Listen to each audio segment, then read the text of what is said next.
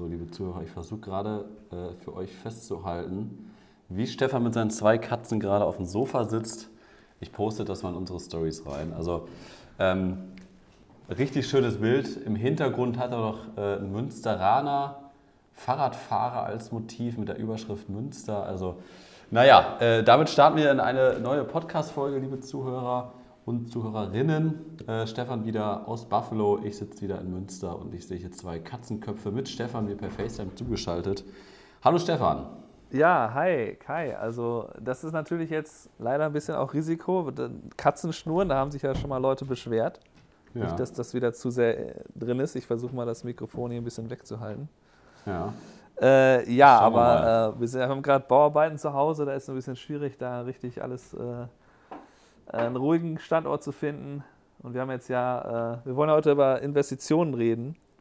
Und genau. Äh, wir haben ja in zwei, äh, zwei kleine Katzen auch investiert und die toben hier im Hintergrund rum. Das könnte auch ein bisschen laut sein. Also. Genau, liebe Zuhörer, wir haben zwei verschiedene Themen. Einmal Technikinvestitionen und aber auch Webseite. Wie wichtig das ist ähm, Neukundengewinnung, Außendarstellung, Werbung. Ja, da haben wir ein paar Rückmeldungen bekommen von Pro-Abonnenten, aber natürlich auch von uns, also unsere Erfahrungen der letzten Jahre. Aber wir können ja erstmal über die Technik reden, was wir so in den letzten Monaten angeschafft haben, was wir investiert haben, warum wir das gemacht haben, ob wir es teilweise vielleicht bereut haben und inwieweit uns das überhaupt nach vorne bringt, immer wieder neue Technik zu kaufen. Stefan, ähm, wir wollen das auf 15 Minuten halten. Jetzt fang nicht an, wirklich alles aufzuzählen. Deswegen schmeiße ich mal die ersten drei Minuten Zeit rüber zu Stefan. Erzähl mal, was, wo, wo rein wurde denn da investiert an Technik in den letzten Monaten? Ja, also ähm, ich habe äh, als wichtigste Investition sicherlich die, äh, die neue Kamera, die Sony A1, also die beste Vollformat, die die jemals hatten. Die habe ich mir ganz am Anfang der Saison gekauft, weil ich wusste, ich habe 50 äh, Hochzeiten und ich habe irgendwie zwei Kameras, von denen bei einer das Display nicht funktioniert und das kriege ich nicht mehr repariert während der 50 Hochzeiten und ich kaufe jetzt einfach eine neue. Ähm, und mich, haben, äh, mich hat er besonders dazu bewogen, dass ich die Farben verbessern wollte von meinen Videos. Ich hatte immer diese 8-Bit-Farben von den Sony-Kameras, die völlig okay sind, wenn man alles richtig belichtet hat und so, aber sehr schwierig zu korrigieren sind, wenn man da mal was falsch macht, entweder in der Farbtemperatur oder halt, wenn man überbelichtet, ganz schwierig zu korrigieren oder unterbelichtet auch schwierig zu korrigieren. Okay. Und ähm, also, ja, also, da ist auf jeden Fall das Fazit sehr, sehr, sehr ähm, positiv. Also das war halt somit das Beste, was ich gekauft habe, weil die, ähm, die also Kamera. Sony A1 kostet wie viel? Äh, 6500 plus Steuern, also wäre es hier so 7, ja. 7,5 oder so. Also die kostet natürlich so viel wie eigentlich äh, mehrere andere Kameras. Aber es ist halt so, dass die einem auch die Fähigkeiten bietet. Zum Beispiel kann man das ja vergleichen mit einer, wenn man sich äh, eine Sony der A7R-Reihe holt, also eine hoch, eine, eine Mega, mit viel Megapixel eine Kamera, die so um die 45 hat. Oder ja. also die hat ja 50 Megapixel. Gleichzeitig kann sie so ziemlich im Video alles, was die A7S3 kann.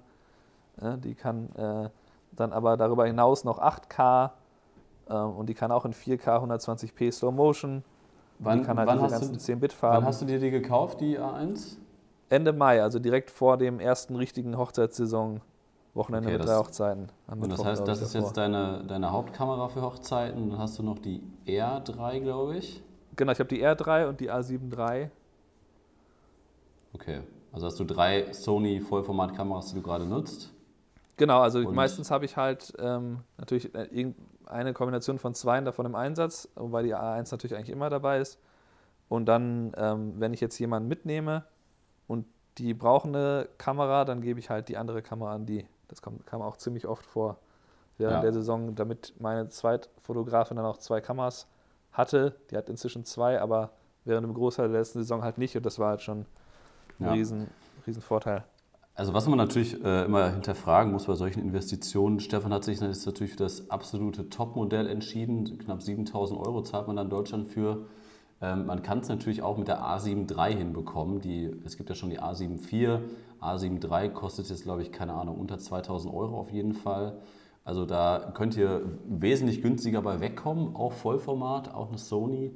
Aber das hat natürlich technische Vorteile, was letztendlich aber auch nicht der Kunde also eigentlich nie sieht. Das ist ja immer nur für einen selber, dass man vielleicht besser arbeiten kann, man kann sicherer arbeiten, so wie du schon sagst.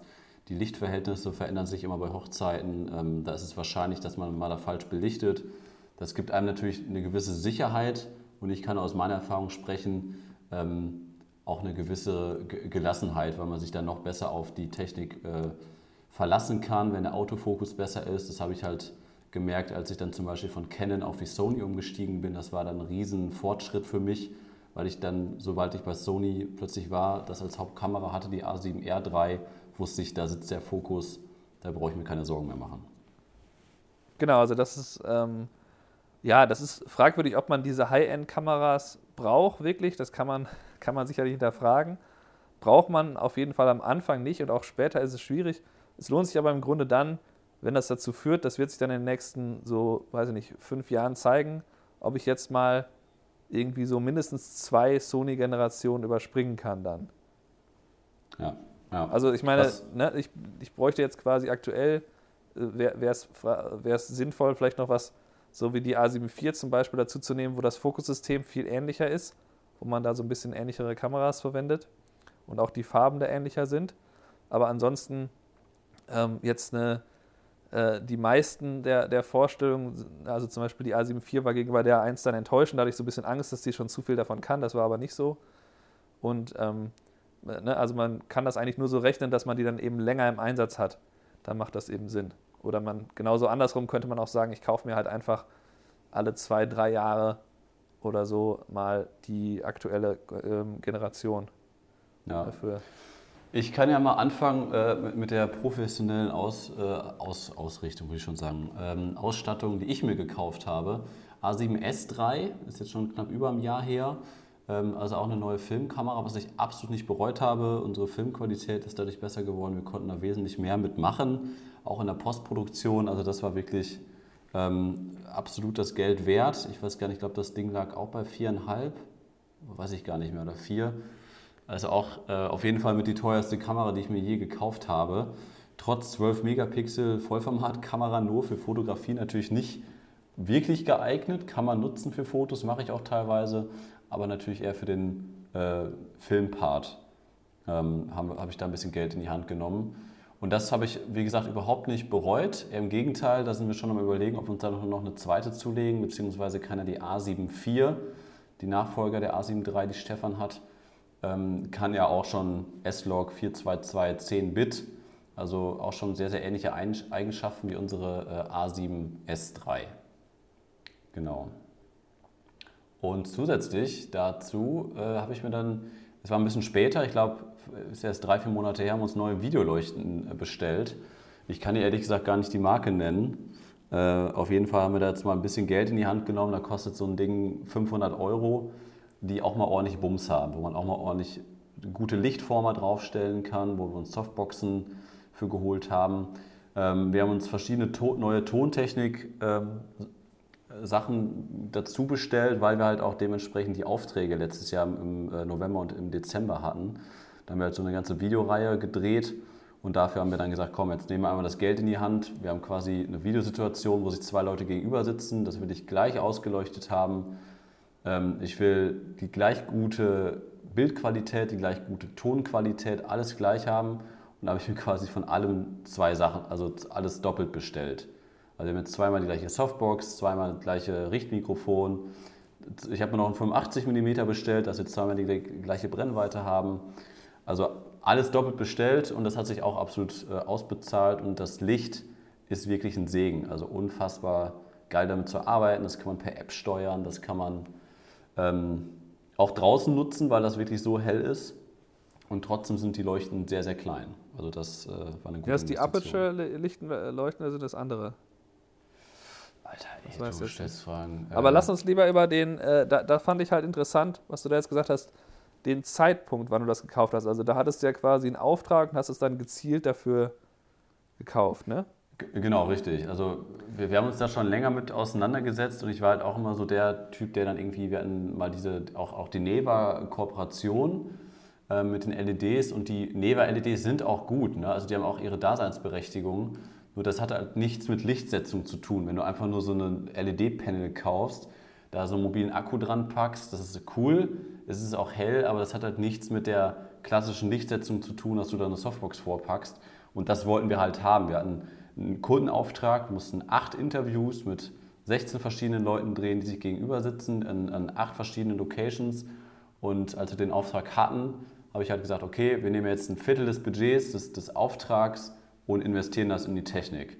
Und dann haben wir halt einmal uns ganz genau angeschaut, was macht Sinn. Wir haben auch mal ein, ein äh, LED-Licht wieder zurückgeschickt, ähm, weil man die, die Farbe da nicht einstellen konnte. Also das war von der Kelvin-Zahl her ein bisschen schwierig. Ja. Und da habe ich dann nochmal ein paar hundert Euro mehr in die Hand genommen. Und dann ähm, ja, waren wir da absolut zufrieden mit, haben das dann vor Ort eingesetzt und das Ergebnis, das erste Ergebnis ist fertig, auch schon beim Kunden. Das wird jetzt aktuell hier gerade geschnitten. Also das haben wir nicht bereut. Ja, das, das finde ich halt insofern wichtig mit dem Zeitpunkt, weil das habe ich ja auch öfter so gemacht, dass ich dann irgendwie gesehen habe, oh, jetzt habe ich einen großen Architektur- Auftrag. Das war zum Beispiel so, da sollte ich drei Altenheime fotografieren. Habe das ja. erste gemacht, habe dann gemerkt, ja, äh, so ein äh, Tilt-Shift-Objektiv wäre halt schon noch sehr gut, vor allem für die Außenaufnahmen. Und dann habe ich mir überlegt, okay, das kannst du sehr, sehr lange nutzen. Das ist einfach so ein manuelles Objektiv, wo sich auch von der Technik her nicht viel ändert. Das kannst du einfach immer behalten. Ja. Ähm, und äh, das ist wirklich nur ein Bruchteil von dem, was du da an Umsatz hast. Und da, so kann man es natürlich auch machen, dass man sich gezielt Sachen kauft, wenn man weiß, dass man die braucht. Ähm, das ist sicherlich eine Variante und ich habe mir ähm, auch noch eine andere Variante überlegt in den letzten Wochen, ob das ähm, für dieses Jahr mal als Experiment gut wäre, wenn ich einfach mal überlege, okay, wie viel möchte ich gerne idealerweise in Technik investieren und wann kaufe ich mir das am besten. Und ähm, eigentlich wäre jetzt so in der Winterpause halt ein sehr guter Zeitpunkt, ähm, sich zu überlegen in Ruhe, was ist denn wirklich was, was, äh, was ich im letzten Jahr vermisst habe, wo sind denn noch äh, Schwächen. Ähm, nun gibt es da jetzt aktuell bei mir nicht viel, was ich mir da kaufen könnte. Da gibt es irgendwie ein Objektiv und die A7 IV, was irgendwie da ist, weil ich halt im letzten Jahr sehr, sehr viel gekauft habe. Also würde ich das dann eher auf die nächste Winterpause schieben, dass ich dann sage, so viel möchte ich gerne ausgeben und ähm, was sind Sachen, die mir fehlen. Also das ähm, fände ich als Instrument ganz gut, wenn man sich überlegt, ich kaufe mir dann was, ähm, was ich wirklich aus meiner Sicht nicht gehabt habe und ich habe halt ein bestimmtes Budget dafür, was ich dann auch eingeplant habe. Und so kann man halt, weil im Grunde ist ja das Investieren äh, bei unserem Beruf eine der Dinge, die man nie los wird. Also man muss ja immer wieder mal was investieren.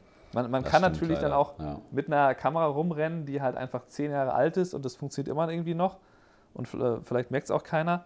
Aber ähm, das ist nicht unbedingt ideal, weil man dann zum Beispiel, wenn man jetzt den Sprung auf, wenn du jetzt den Sprung auf Spiegellose äh, verpasst hättest und äh, würdest dann immer noch ohne Autofokus im Video quasi arbeiten, das ist halt, äh, oder mit sehr fragwürdigen Autofokus. Kann ich mir gar nicht mehr vorstellen. Das kann man sich dann gar nicht mehr vorstellen, wenn man es dann schon gemacht hat. Ja. Und ähm, ja, und das, das nur so mal also als Idee, wie man das auch regeln könnte. Ansonsten habe ich sicherlich auch viele Dinge mir gekauft letztes Jahr, wie die, ich habe ja die DJI FPV-Drohne habe ich gekauft. Ich habe sehr, sehr viel damit im Simulator geübt. Ich habe die auch eingesetzt, äh, um einfach nur als Drohne zu fliegen. Besonders habe ich halt gemerkt, bei Sonnenwetter sieht die halt genauso gut aus wie, wie halt eine Mavic Air. Also das sieht sogar eigentlich ein bisschen besser aus, das Bild. Ähm, aber wenn, sobald es, ich habe es oft dann so gemacht, ich habe dann einfach noch die Phantom 4 mitgenommen, sobald es irgendwie kein gutes Sonnenlicht war, habe ich dann die Phantom 4 ausgepackt. und bei guten Lichtbedingungen habe ich dann die, äh, die, ähm, die FPV-Drohne genommen.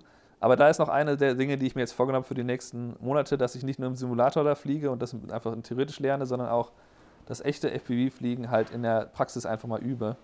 Ja. Mit, äh, mit, der, äh, mit der Schwäche, dass man da die Brille ja auf hat und dann eigentlich offiziell nicht ähm, also man darf eigentlich nicht hier mit der Brille sich einfach irgendwo hinstellen alleine und dann fliegen, sondern man muss eigentlich noch jemand dabei sein. Das ist ein bisschen fragwürdig, weil manchmal setzt man auch die Brille auf und ab, macht man es hin und her. Das wäre genauso, wenn ich jetzt mit Fernglas in einer Drohne arbeite, das darf man nämlich Aber da ist so ein bisschen die, was mich da so ein bisschen zurückhält, wo ich mir nicht so sicher bin, nehme ich dann jedes Mal jemanden mit. Hm. Mal gucken, wie ich das mache. Aber du hast dir diese FPV-Drohne, kostet 1500. Was kostet das Ding? Hat sich das gelohnt? Hattest du einen Auftrag? Warum hast du dir das gekauft? Naja, bisher kann man nicht, kann ich nicht, ganz ehrlich, kann ich nicht sagen, dass sich das gelohnt hat. Jetzt schon. Da ging es mir halt darum, ähm, dass ich weiß, dass man halt, dass ich ungefähr ein Jahr brauchen würde, bis ich damit gut fliegen kann, mindestens. Ja. Und ich das halt unheimlich spannend finde.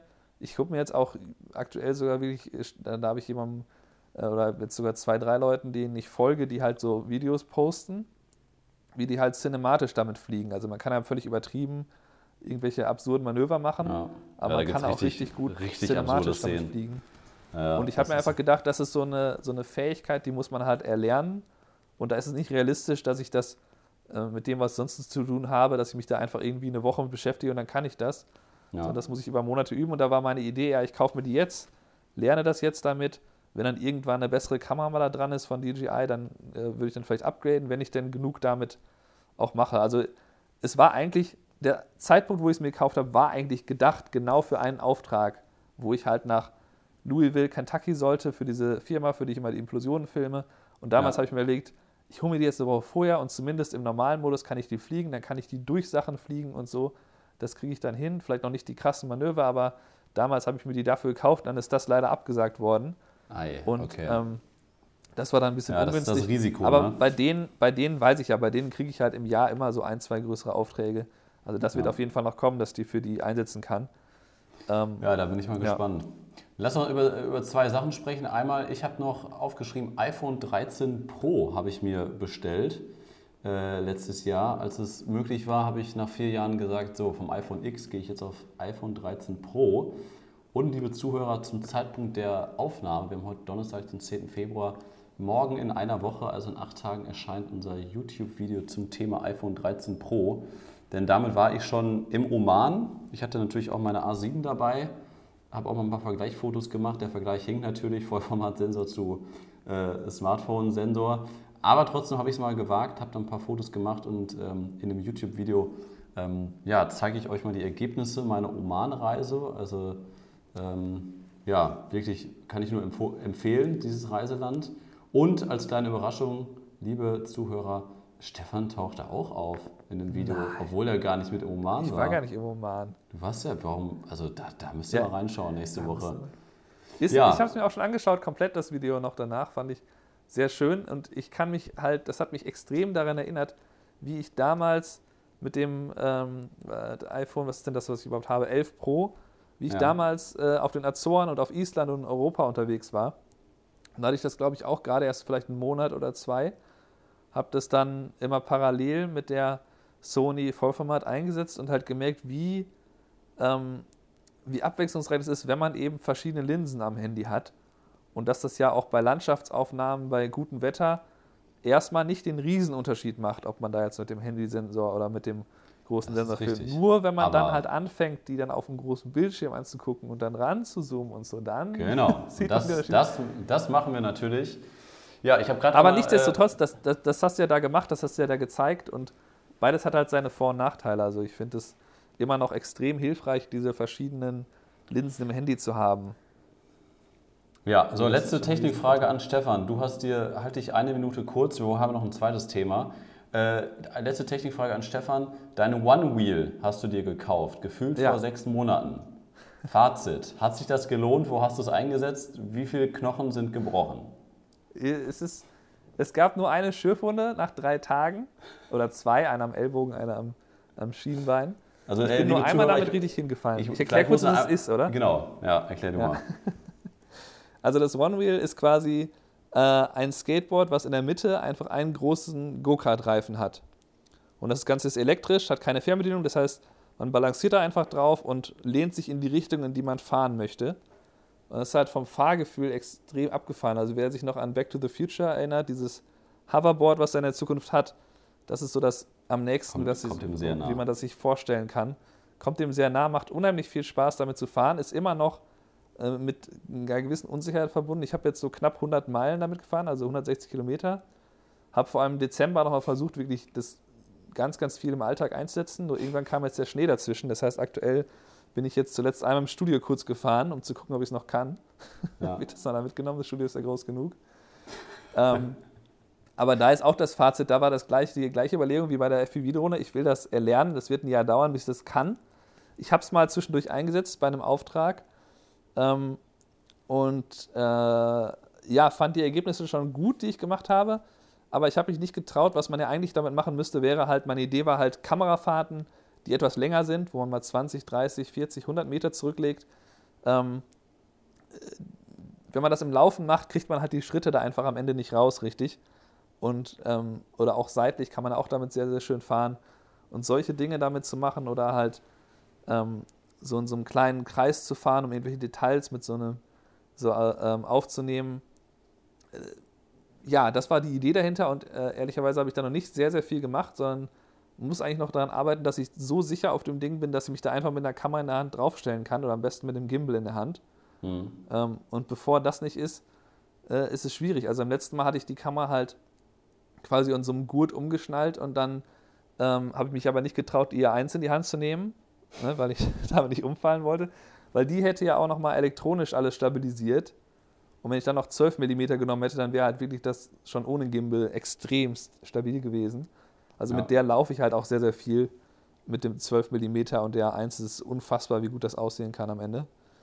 Ähm, aber ja, da ist die Fazit, das war, ist halt wahrscheinlich wird es am Ende 60 Prozent ähm, Freizeit äh, Fortbewegungsmittel bleiben und 40 Prozent für Kamerasachen einsetzt, eingesetzt. Also mache ich ja. mir jetzt keine Hoffnung, dass ich da jetzt auf jedem Engagement-Shoot auf einmal mit dem One-Wheel auftauche. Ja. ja, also liebe Zuhörer, ihr, ihr hört ja schon raus, äh, man kann investieren, man sollte es aber immer hinterfragen, gibt es dafür einen Auftrag, kann ich das Ganze refinanzieren, bekomme ich das Geld wieder rein? Äh, das kann mal gut gehen, wie mein erstes Beispiel. Äh, das kann aber auch mal nach hinten losgehen, dass man was investiert und das dann vielleicht noch nicht in den ersten Monaten wieder rausholt, aber das vielleicht ein paar Monate oder Jahre länger dauert, bis man dieses, diese Investition wieder drin hat. Abschließend nochmal der Hinweis auf unser letztes YouTube-Video. Es geht um die Technik, die ich auf unserer Griechenland-Hochzeit dabei hatte. Also von Kamera über Tontechnik bis Drohne. Ähm, Im dritten Teil unserer Griechenland Destination Wedding äh, findet ihr mal ein paar ja, Eindrücke, was ich da alles an Technik dabei hatte. Und jetzt vom Thema Technik zum Thema Webseite, Neukundengewinnung, Mundpropaganda, Webseite für Fotografen. Ist, es, ist ein großes Thema. Stefan, vielleicht willst du mal äh, einleiten. Wir haben ja noch zehn Minuten im Podcast. Ja, doch. Ja, ich habe, ähm, wie ich es eben kurz angedeutet habe, halt mit zwei Pro-Abonnenten geredet und sehr unterschiedliche äh, Erfahrungen da gehört, also geschildert bekommen von den beiden ähm, was die Google-Werbung bringt. Und ähm, dann habe ich mir halt angeschaut, oder auch mit den beiden zusammen ein bisschen, was äh, ist dann da der Unterschied? Ne? Warum hat der eine super Erfolg, hat eine schöne Webseite mit, mit Google-Werbung, die funktioniert, und der andere hat äh, eine Webseite, die noch ausbaufähig ist und bekommt eben keine Aufträge über die Google-Werbung, obwohl er da schon ganz gut Geld rein investiert. Und deswegen habe ich mir halt überlegt, dass man das vielleicht hier als Hinweis im Podcast ein bisschen erläutern könnte, dass eigentlich die, ähm, die Webseite äh, im Grunde ja deine Visitenkarte ist, um zu zeigen, okay, was kannst du denn? Und wie gut sieht das aus, was du produzierst? Und ähm, ja, wenn du wenn du halt eine Website hast, die noch halb fertig ist, wenn da Sachen sind, die noch nicht textmäßig komplett ausformuliert sind oder wenn da irgendwie Inhalte sind, die ein bisschen noch, noch so sehen, als würdest du deine Drohne da mal so austesten und da hast du das mal auf deine Homepage gepackt, ähm, dann ist wahrscheinlich für den Kunden schwierig, dann zu, zu, zu denken, ja, okay, der wird aber dann bestimmt super Arbeit abliefern, wenn ich den dann engagiere und das wird bestimmt genial werden. Und wenn du auf der anderen Seite eine Website hast, die extrem hochwertig aussieht und alles scheint zu stimmen und sowohl textlich als auch vom Bild- und Videomaterial funktioniert alles, passt gut zusammen, dann ist viel wahrscheinlicher, dass die davon ausgehen, dass du immer gute Arbeit machst, weil das quasi die erste Arbeit ist von dir, die du siehst. Und ich glaube, die Krux ist immer, dass das teilweise noch die Idee ist, ich setze eine coole Webseite auf und dann finden die Leute mich irgendwie. Mhm. Aber in Wahrheit muss man die dann eben dahin bringen, indem man die entweder anspricht und sie dann zu einem kommen oder indem sie über einen erfahren, über Mundpropaganda, weil man woanders einen Auftrag gehabt hat oder weil man eben Werbung geschaltet hat. Die Webseite alleine ist eben nur so der Hub, wo man dann von dort aus, also dort findet man dann halt die Arbeit und kann man dann die Anfrage stellen, aber man muss ja erstmal dahin geleitet werden. Deswegen ähm, ja, werde ich halt mit dem, dem einen Pro-Abonnenten nochmal reden, dass wirklich die Webseite nochmal ausgebaut werden sollte, bevor man die Google-Werbung aufgibt. Das macht, glaube ich, keinen ja. Sinn. Darf ich, darf ich da noch einmal was ergänzen, was, was ich auch ganz häufig, ob das jetzt bei den Pro-Abonnenten war ähm, oder mir das in den letzten Jahren immer häufig aufgefallen ist, dass Leute anfangen oder dass Leute glauben, dass es gut ist, wenn man sich breit aufstellt auf der Webseite und dass man da erstmal alles, was man jemals gemacht hat, da veröffentlicht und wenn man auf Portfolio klickt, hat man plötzlich neben der Hochzeitstorte äh, das Aktmodel, daneben den Chihuahua und daneben vielleicht noch eine Luftaufnahme und dann aber auch noch ein Produktfoto und noch ein Oldtimer neben einem Wohnwagen. Ne, also so irgendwie alles dabei und dann aber doch nichts wirklich gut. Und das ist halt so der Klassiker, dass man dann halt so glaubt, ja, ich muss ja es hinbekommen, wenn schon jemand auf meiner Webseite landet, da muss ich dem ja zeigen, dass ich alles irgendwie kann, da muss ich ja alles darstellen. Weil es kann ja sein, dass jetzt da jemand drauf geht, der will Hundefotos und wenn ich da nur Hochzeitsfotos zeige, dann springt er mir ab. Und das, also ne, da denken dann manche einfach, ich muss alles darstellen, äh, was halt ein absoluter Trugschluss ist und was genau das Gegenteil bewirkt, dass man letztendlich ganz viel zeigt, aber nichts wirklich gut. Genau, das, das ist ein sehr, sehr wichtiger Punkt. Also da, äh, da ist ja auch das, äh, die, die eine Möglichkeit ist zum Beispiel, dass man sowas wie Hochzeiten, Paare, Porträts, dass man das trennt von den eher kommerziell gelagerten Dingen. Und ich habe da ja auch so ein bisschen, dass ich eigentlich zwei komplett getrennte Webseiten habe, wobei, wenn man auf die Hochzeitsseite kommt, kann man sich auch klicken, einmal auf die kommerzielle Seite, ist dann aber auf einer neuen Webseite. Aber ich glaube, ja. das ist wichtig. Dass, und auf der kommerziellen Seite habe ich zum Beispiel jetzt drei verschiedene Inhalte hauptsächlich. Äh, und du hast, glaube ich, auf deiner äh, Content-View-Seite relativ wenig konkrete Inhalte, oder? Genau. Das ist eher, was ja, ihr also eigentlich macht. Genau, also es ist, ich habe quasi die kaipolkamp.de Seite und darüber wird dann quasi erklärt, was ich genau mache. Und das unterteilen wir dann einfach, dass wir dann gesagt haben, so, wir haben hier einmal die Firmenkunden, das ist die Seite. Dann haben wir einmal den Privatbereich, Hochzeiten etc., das ist die Seite. Ne, und dann kann man sich quasi aussuchen ne, und dann sagen, okay, wir haben auch noch Fotoboxen, dann geht auch da drauf und ganz unten, hey, wir bieten auch noch Workshops an über stefanundkai.de.